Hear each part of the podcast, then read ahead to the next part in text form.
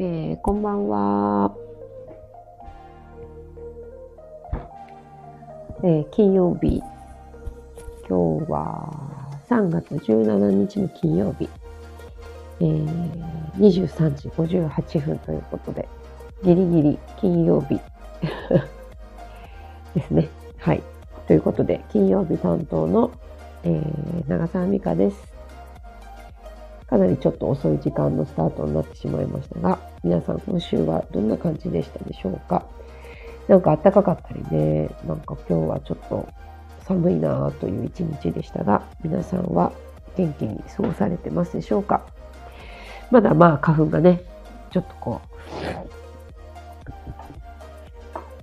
プンプンプンプン吹いておりますが、いかがでしょうか？そうそう。で、私はね、あの、この間かな、先々週ご紹介した長さオリゴをですね、日々、毎日飲んで、そしていろんな人におすすめをして、一体何人にシェアしたんだろうかというぐらい シェアしておりますが、はい。そう、そして次男が卒園をしまして、えー、長男が小学校3年生になるということで、いろいろちょっと準備がバタバタバタバタと、3月ってちょっと忙しいですよね。なんかこういろんなことがこうチェンジする月ですよね。はい。まあ今日もまた何をお話ししようか。まあいつも私はテーマがだいぶ何話そうかなと悩むことの方が多いですけれども。そうそう。はい。ということで、なんか、ちょっと今週、えっ、ー、と、スタイリスト的な話をすると、えー、今週はですね、東京コレクションという、えー、と、まあ、ニューヨークとかパリとか、えっ、ー、と、イタリアとかで、えー、ファッションショーというのが、ファッションウィークというのがあるんですけれども、今週は東京コレクションがある週でございまして、いろいろなデザイナーのいろんなお洋服たちが、光栄で、まあ他のところでもあるんですけども、いろんなところでね、ファッションショーを開催してるんですけれども、そう、いつもだとね、あの、まあ、子供ができてからは、なんかうまいことスケジュールが合わなかったり、えー、なかなか行くことができなくなってしまったんですけど、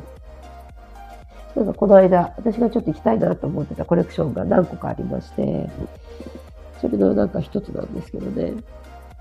なんか、今までだと、えー、パパのスケジュールを抑えて、えー、自分が仕事でね、やりたいこととか、行きたいこととかっていうのは、意外とパパさえスケジュールが、えー、OK だったら、やってきたんですけど、あ、こんばんは。今日もいろいろありがとうございます。遅い時間に聞いてくださりありがとうございます。そう、そう、そうです。で、今まで、まあ、自分が、まあ、仕事の責任もあるし、やりたいこととして、それを選んできたというところがあるんですけど、長男がちょうどゴルフ、今習ってるんですけど、ゴルフの練習の日に、今日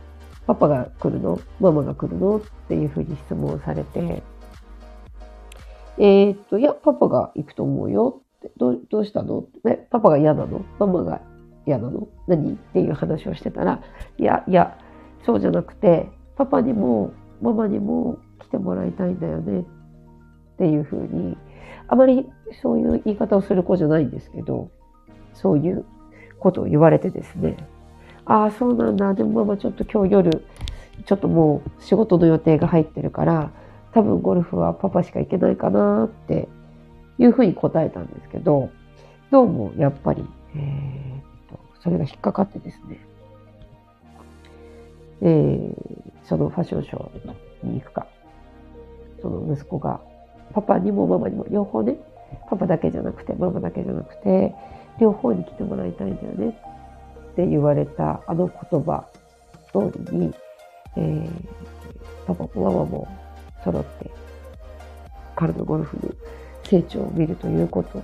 する方がいいのかなんかいろいろちょっと考えることがあって、そうなんですよね。で、結果、えー、息子の気持ちを、まあ、汲み取って、えー、そっちの行きたかったショーを諦めて、息子の、えー、いろんなね、複雑な気持ちを持ってのことであろうと思って、えー、彼の、うん、ゴルフを夫婦で見る、見に行くということにしました。はい。でまあ子供って、まあ、うん、ちょうどまあ3年生に変わるタイミングでもあるし、環境が彼の中でちょっとエネルギー的にもちょっと変わってきてることもあるし、多分いろんなことが、不安な材料と、うん、ちょっとこう複雑な感情と、多分いろいろと自分では説明できないような、なんかことが、きっと、あったのではないかなと思って。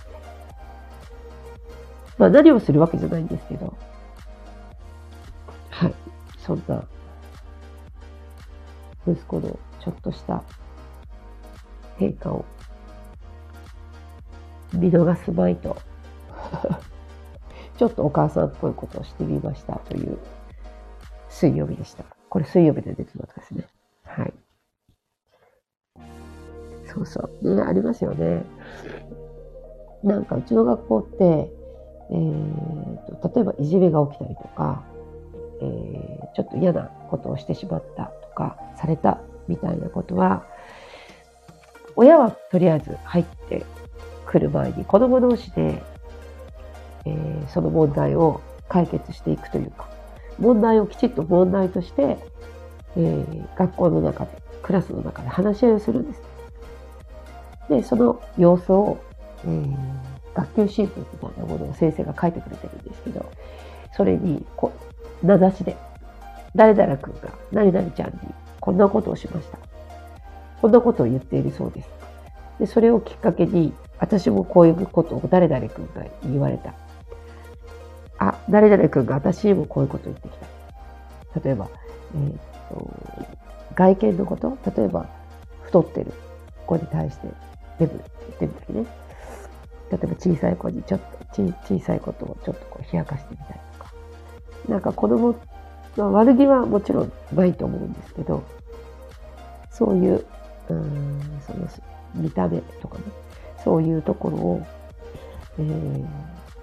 果たして言っていいことなのか、言われた人はどんな気持ちなのか、みたいなことを先生も、言った側も言われながら側も、それをやっぱり何時間もかけて話をしていくんですけど、まあそんな中でそのうちの息子が、えー、そういうつもりはなかったことだとしても、少しこう名前が上がったこと、名前が上がったんですね。それもあって彼の中で、それも多分ショックだったのもあるし、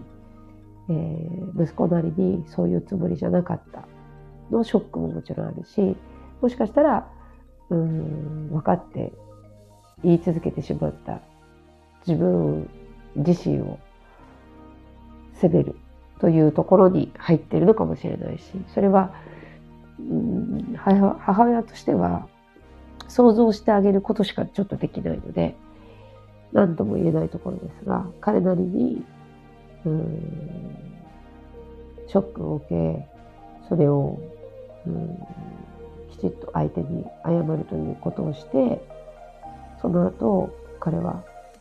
今までしてきたことを一言も口にすることなく今に至っているという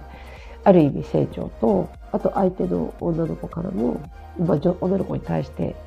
なんか言ったことがあるらしいんですけどね。でそれを彼女の方ももともと仲が良かったのでそれを許すという、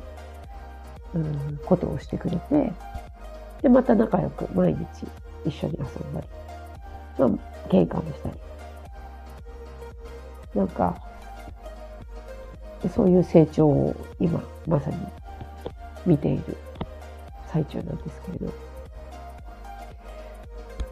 なんか大人の世界でももちろん気が合う合わないとか、もちろん子供みたいに残酷にあの、思ったことをすぐ口にするっていうことではもちろんないとは思うんですけど、うーん、なんかこの言われたことで傷つくこと、言ったことで傷つくこと、もしくは、あの、もしくは、それを問題として定義されてしまったこと。多分いろんなことってあると思うんですけど、私はなんか、うん、その子供たちのやりとりだったり、お母さんのやりとりだったり、いろいろ見ていて、なんか、すごく、うん、ある意味、すごく単純で、えー、解決の仕方もすごくこう、もちろん単純とは言い切ることはできないですけど、とてもあ、シンプル、単純じゃないですね。とてもシンプルだなというふうにちょっと思っていて、なんか大人ってある意味すごくこう複雑に従うというか、人間関係も物事も感情も全てにおいて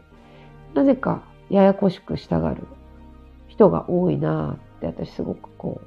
ここ最近特に思ってるんですけどなんか実はすごくもっともっとシンプルでいいのかな。例えば嫌なことしてしまったら相手がどう思ってるかわからないけど言ったことに対してごめんなさい。だし言われたようなことがあったらあ今の言葉って私あんまり言われたくなかった言葉なんです。でもいいしものすごくもっともっとシンプルになったらいいのになぁと。でなんかもっとシンプル生きられたら多分もっと楽になるしあとその子供のすごく許しという、まあ、言葉が合ってるかわからないけどごめんねっていう言葉に対してうんいいよって次からしないでねってあれで終わるあの感じをすごく大人は忘れてるんじゃないかなっていうふうにちょっとあの思った出来事でした。はい。なんでそんなになると複雑になっていくんでしょうね。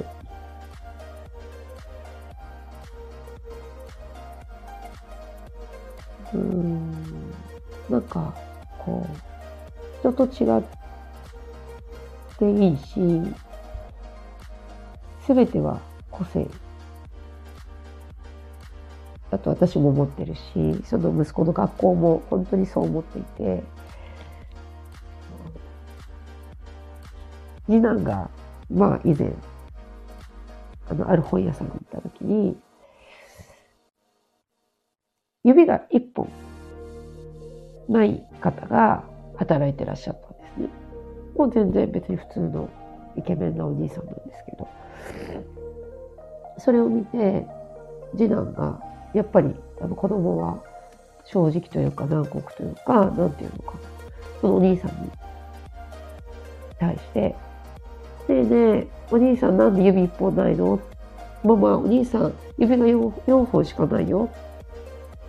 っていうふうに私言ってきたことがあって、でもそのお兄さんは多分、うん、そうだな。多分小さい時からなのか、いつからかわからないんですけど、ごめんねって、ああ、ごめんねってその方が一番最初に発した言葉がごめんねだったんですね。で、私はすごくこう、なんていうのかな。すごくこう複雑な気持ちだったというか、謝ることじゃないし、私たちは何も粗相されてるわけじゃないし、ましてはすごく感じをよくいろいろと説明してくださった方だったから、私もどういうふうにそれに対して言っていいか、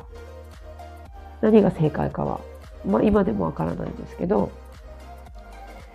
次男に、うん、ママたちと何も変わらないよって、一緒だよって。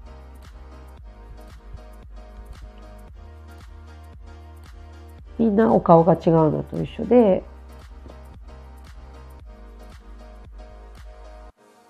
それがなかっあの指が1本、4本だとしても3本だとしても5本だとしても6本だとしても、それは個性なんだよっていう話をしたんですけど、お兄さんが最後、まあ最後に、あ、ありがとうございますっていうふうに、あの、私に言ってくださって、まあそれはどういう意味かはちょっと私もど、あの、本心はもちろんお察しすることはできないんですけど、なんか、うん、ごめんでもないし、ありがとうでもないし、こういうことが、ほん、なんていうのかな。気にも留めないこと気にも留めない。違うか。あの、普通のこと。それは、それは個性。というふうに、思え、思える子に成長していってくれたらいいなぁと、ちょっと、うん、思った出来事でした。